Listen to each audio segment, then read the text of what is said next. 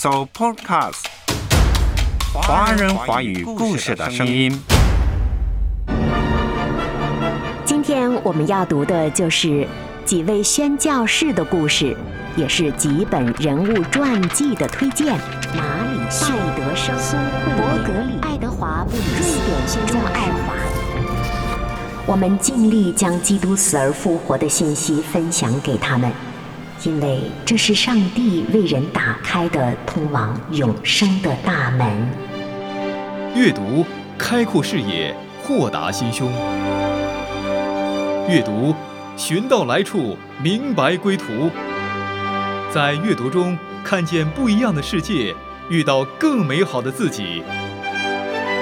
林可辉，阅读世界。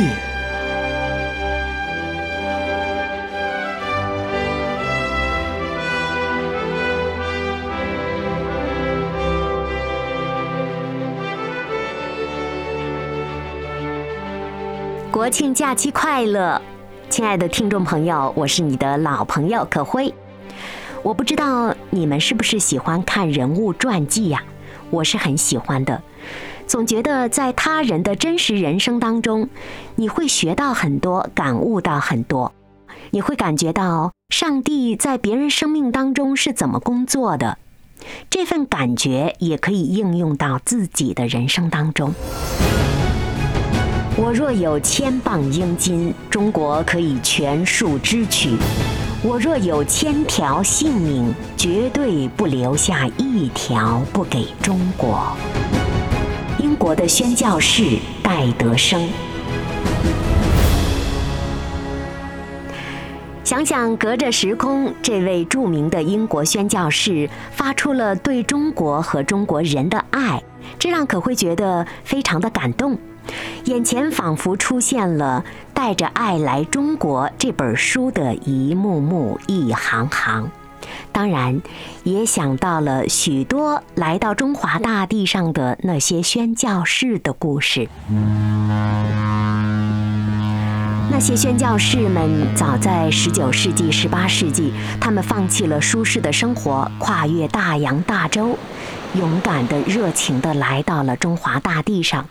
有的人都把一生奉献给了中国，就像戴德生刚才所言。要把福音传遍中国。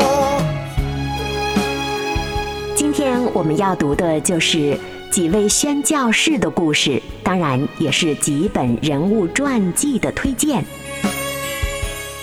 欢迎收听《阅读世界》。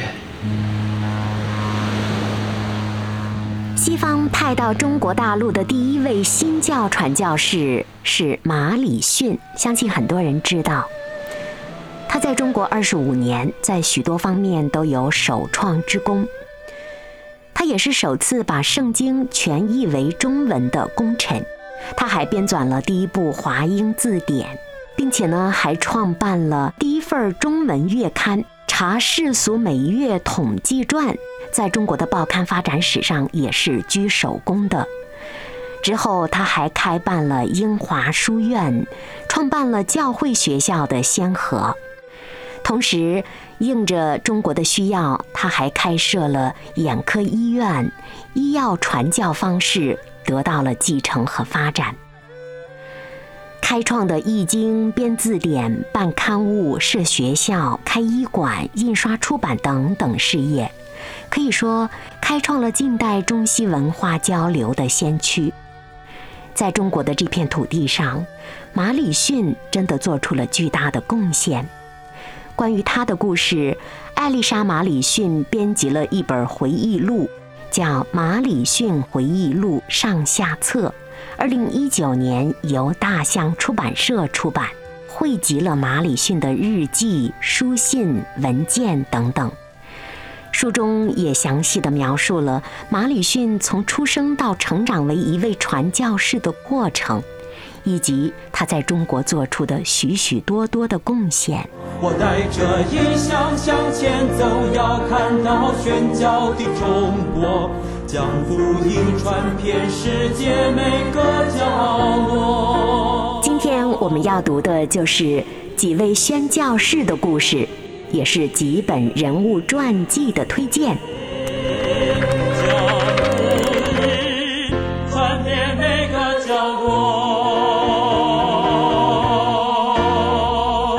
欢迎收听《阅读世界》。中国内地会的创办人戴德生，戴德生的故事在中国大地上有许多人是津津乐道的，尤其是基督徒，基本上人人都知道这位热爱中国的英国宣教士。戴德生唯一的一本自传叫做《带着爱来中国》，由人民出版社出版，陆中时翻译。戴德生当初来中国的时候，正是中国太平天国战争的动乱年代。通过戴德生的这本自传，我们可以读到，百多年来进入中国的外国人，其实并非都是鸦片商人和八国联军强盗，其中也不乏有对中国人民怀着美好情感的外国友人。英国人宣教士戴德生就是热爱中国的人之一。戴德生是在鸦片战争之后的1853年3月1日抵达中国上海的，从此他就把一生都奉献给了中国和中国的人民，直到最终他在中国湖南长沙离世。他曾经给妹妹的信中非常充满情感地写道：“我若有千磅英金，中国可以全部支取。”我若有千条性命，绝对不留下一条不给中国。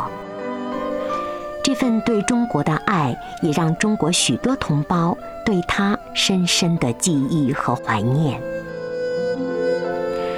当可会打开《带着爱来中国》这本戴德生的唯一传记时，一边读，眼前就仿佛出现了他在中国做的所有事件的一幕幕。感动之情不由而然升到心间。爱德生年轻时代就来到了中国，他传教兼行医。在自传当中，他记载了第一次来中国时和自己挚爱的母亲分别的情景。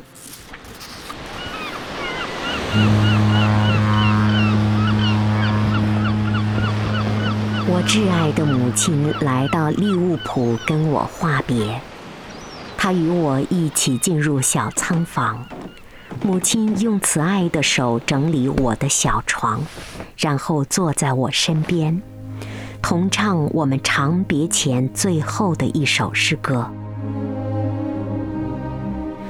我们跪下，母亲为我祷告。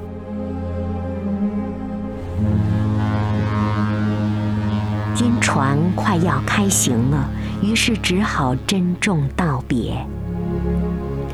为了叫我好受一点儿，母亲尽量压抑住内心的情绪。分别之后，她走上了岸，我孤单一人立在甲板上。船开向水闸，母亲也跟着往前走。船过了水闸，这次我们真的要分别了。猝然间，一道哭声从母亲绞痛的心决堤而出，像刀一样刺透了我，使我永远也不会忘怀。这一刻，我才完全明白，神爱世人。甚至将他的独生子赐给他们的意义。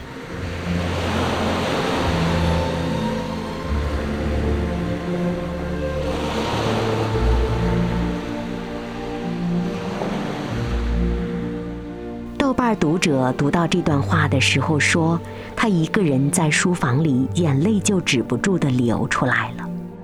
很多人读戴德生的传记时，都会有同样的感受。戴德生二十一岁来到中国，从此一生都奉献给了中国，直到七十三岁在中国湖南长沙去世。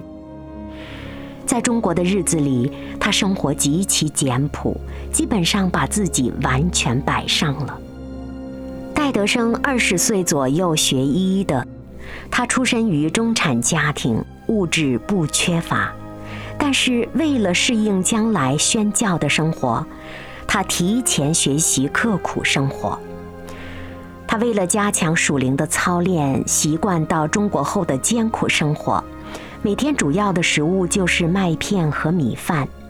他说：“像牛奶、牛油以及其他奢侈的东西，我都不再吃了。”这样的艰苦的生活，使他每月省下了三分之二的费用，去帮助那些贫穷的有需要的人。在书中，他说。我也经历到自己用的愈少，就可以帮助到愈多的人，心中的喜乐和属灵的神气也会愈丰盛，使我每天都能尝到难以言喻的福乐。事实上，戴德生在中国的日子常常是吃了上顿就接不上下顿的贫苦生活。但是，因为有了之前刻苦的操练，也有了心中更多的想要帮助他人、放下自我的爱心，他能够安然地等待神的供应。凭着信心，神也真的一次次供应了他。带着爱来中国，戴德生唯一的一本自传，书中还写到。戴德生在伦敦做实习医生时，从病人身上感染了败血病。医生宣布说：“你已经是一个死人了。”戴德生第一个反应是，为着不能去中国而感到悲哀，而不是为了自己即将死去而感到悲伤。他旋即又产生了另一种感觉，他写道：“我很高兴利用这次败血病的机会。”向这位不信神的医生做见证，讲述我离世见主的喜乐，而且中国有工作等着我，除非我自己弄错了，否则我是不会死的。因此，无论病势如何严重，我必能靠神脱险。在祷告当中，神确确实实医治了他。这个神奇的经历使他的医生也完全信服，甚至眼中含着泪说：“我愿意把我所有的换取你的信仰。”就是带着这份深深的对神的爱和信仰，戴德生来到了中国。二十一岁的他，孤独地面对着清政府官员的非难、老百姓的误解、盗匪的横行。他饱受贫病、患难，甚至欺骗、凌辱，很多时候是九死一生。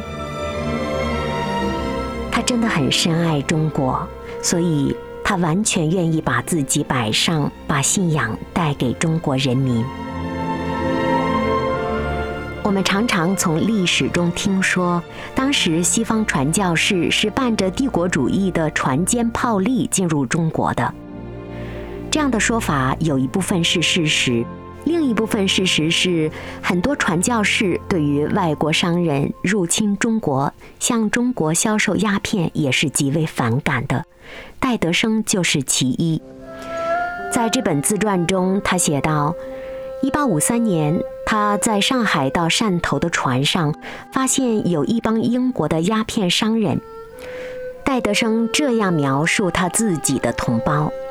他说：“发觉置身于一群人数不多但罪孽极重的外国人当中。当时戴德生为了不愿意别人错认自己和这些同胞同属一路，他宁可冒着南方夜晚的酷热，上岸住在像烤箱一样低矮的小瓦房里，备受煎熬。”即便如此，他也不愿和这些不法之徒同在一条船上过夜。类似的故事在《带着爱来中国》这本戴德生的自传中屡见不鲜。戴德生后来在给妹妹的信中写下这段话：“我若有千磅英金，中国可以全数支取；我若有千条性命，绝对不留下一条不给中国。不，不是为中国，是为基督。”戴德生是把西方文化带进中国最早的外国朋友之一。他的努力经过一百多年的发展，已经获得了他生前都想不到的果实。创办的中国内地会，如今所撒下的种子，已经于五代六代，早已在中国大地上结出了三十倍、六十倍、一百倍的籽粒了。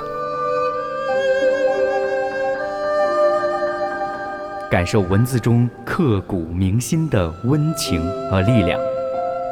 阅读，重建属于你我的精神家园。欢迎收听《阅读世界》。隔着历史的时空，许多从国外来到中国的宣教士都发出同样的声音，那就是爱中国，爱这里的人，爱基督。想到这里，作为中国人，感到自豪，也感到感动。在这个国庆假间，可辉想在阅读世界跟大家共同读读几本关于宣教士的传记的故事。刚刚您听到的是马里逊和戴德生的传记。去年二零二一年五月，三联书店还特别出版了沈佳老师所写的《寻找苏慧莲》修订版。苏慧莲是谁？一个英国人，十九世纪来中国的传教士，他学的是法律，却因为要服侍中国，而变成了一个医生、音乐家、建筑师和教育家，甚至学习汉语，成为一流的汉学家。苏慧莲一生最好的时光都是在中国度过的，她的故事少有人知。在十九世纪晚期到二十世纪初的中国。苏慧莲这三个字，与许多历史大事件和历史名人都是关联密切的。苏慧莲并不是教育家，但是在中国，他兴办了许多教会学校，还鼓励妻子开办女子学校，免费招收贫困家庭的女孩。书中写到，二十岁出头的他漂洋过海，从英国到了中国。在温州定居了二十多年，还设立了禁烟所、修医院、建学堂。他本人也学会了温州方言，还编撰了便于外国人学习中文的四千常用汉字学生的袖珍字典，向西方介绍中文典籍。由于他在教育方面的杰出成就，后来他还被聘为山西大学堂的总教习。苏慧莲经历了中国最动荡的时期，而他的历程也是那个时代中国的缩影。当时，李雅各、李提莫泰、严复、王国维、蔡元培，包括胡适、顾颉刚、费正清等等。我们后人都耳熟能详的大师的名字，他们都与苏慧莲有着或近或远的关系。苏慧莲不是教育家，却兴办了许多教会学校，帮助了很多贫困家庭的孩子。苏慧莲不是医生。却常常通过一些医学训练给病人看病，甚至还成功的帮人戒掉毒瘾。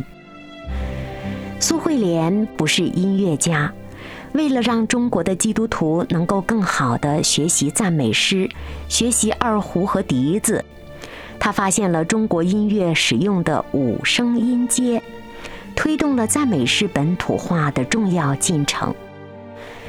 苏慧莲不是建筑师，却在二十四岁的时候主持修建了可以容纳三四百人的城西教堂。这座教堂迄今仍然坐落在温州市区里，发挥着它原本应该发挥的作用。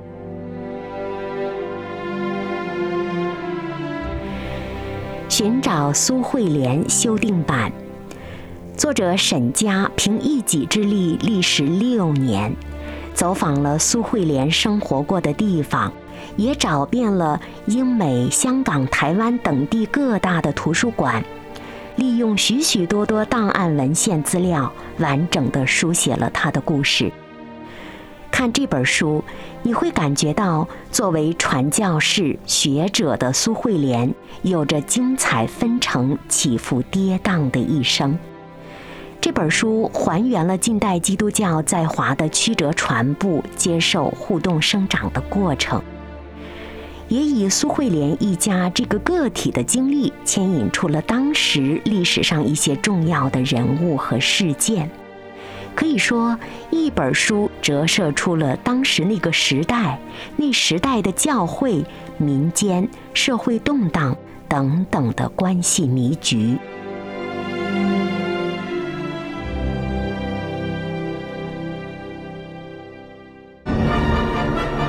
今天我们要读的就是几位宣教士的故事，也是几本人物传记的推荐。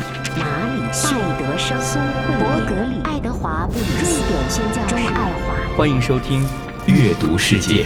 用生命爱中国，伯格里传，大象出版社出版。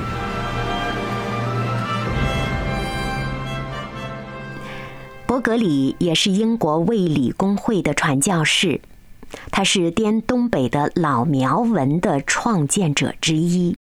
一八八七年，他抵达了中国的云南，从此就在当地开始了传教事宜。一九零五年，他应苗族的一个分支大花苗族的邀请，前往石门坎传教。当时石门坎地区正在流行伤寒。伯格里在照顾病人时也不幸染病身亡。用生命爱中国，伯格里传，作者用了十章的篇幅，从伯格里出生一直写到他在中国逝世，为伯格里在中国二十八年激动澎湃、感人肺腑的事迹做了一个客观的、公正详实的记录。读完这本书，你的眼前会出现一个生动形象、丰满的、具有虔诚信仰和献身精神的伯格里，你会对这位传教士油然的心生敬意。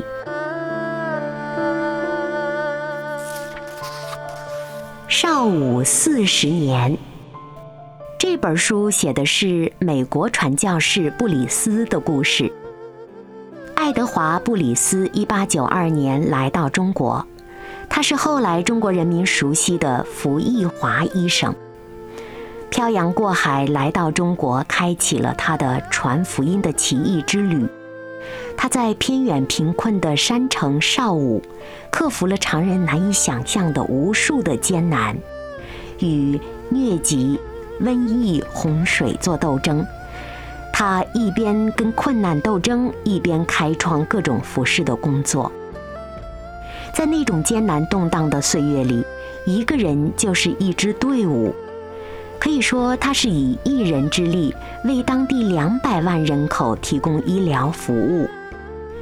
他努力学习当地的方言，抢救难产的孕妇，创办学校，建造诊所，还从美国引进各种家畜。建立了奶牛场，与瘟疫斗争，成为牛瘟免疫的一位先驱。他是当地邵武人口中的福先生，一直被称为福义华先生。邵武四十年，美国传教士医生福义华在华之旅，一八九二到一九三二。书的题目很长。作者是优秀的记者小爱德华·布里斯，也是本书主人公的儿子。通过儿子的眼光讲述父亲的生命历程，让人更加的印象深刻。这位福先生在中国人的心中，尤其是在当地人的心中，留下了深深的烙印。小爱德华记得父亲临终前还跟他说到了以下几个字。我热爱中国人民。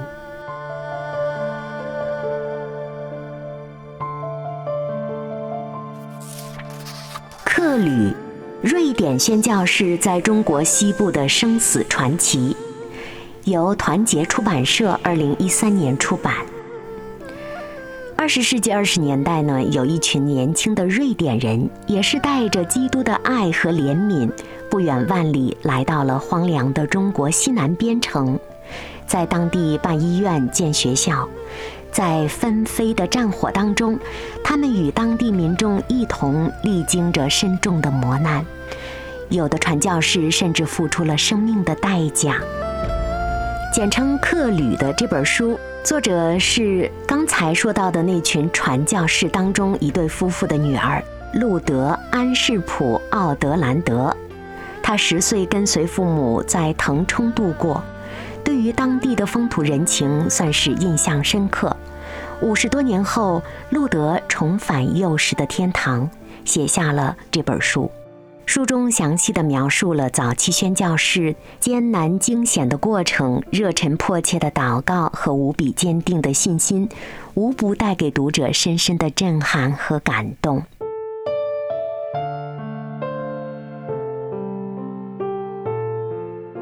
另外还有一本书是钟爱华传《杨医生的中国心》，同样团结出版社二零一四年四月出版。华呢是来华的宣教士中比较著名的一位，他是著名布道家葛培理的岳父和属灵导师。他和他的家人在中国生活、医病和宣教长达二十五年。这些鲜为人知的感人经历，在这本书中都有酣畅淋漓的展示。《钟爱华传》本书很流畅、生动详实，很有故事性，读来真的是一本感人肺腑的传记作品。记得书中有这样一段话：钟爱华说：“我在中国一个有三百八十张床位的医院里工作了二十五年。”诊治了成千上万的病人，绝大多数病人在离开医院时身体已经痊愈或病情得到改善。他们在医院时，我们尽力将基督死而复活的信息分享给他们，因为这是上帝为人打开的通往永生的大门。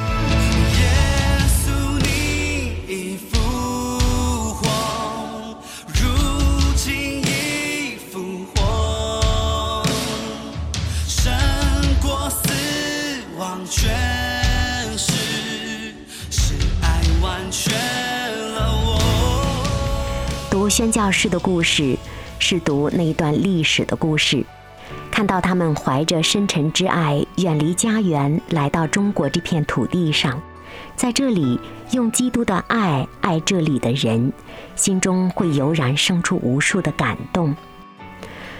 这是一页不应该被忽略的历史，也是应该被深深记得的一群可爱的人。以基督的心为心，爱人如己，彼此相爱。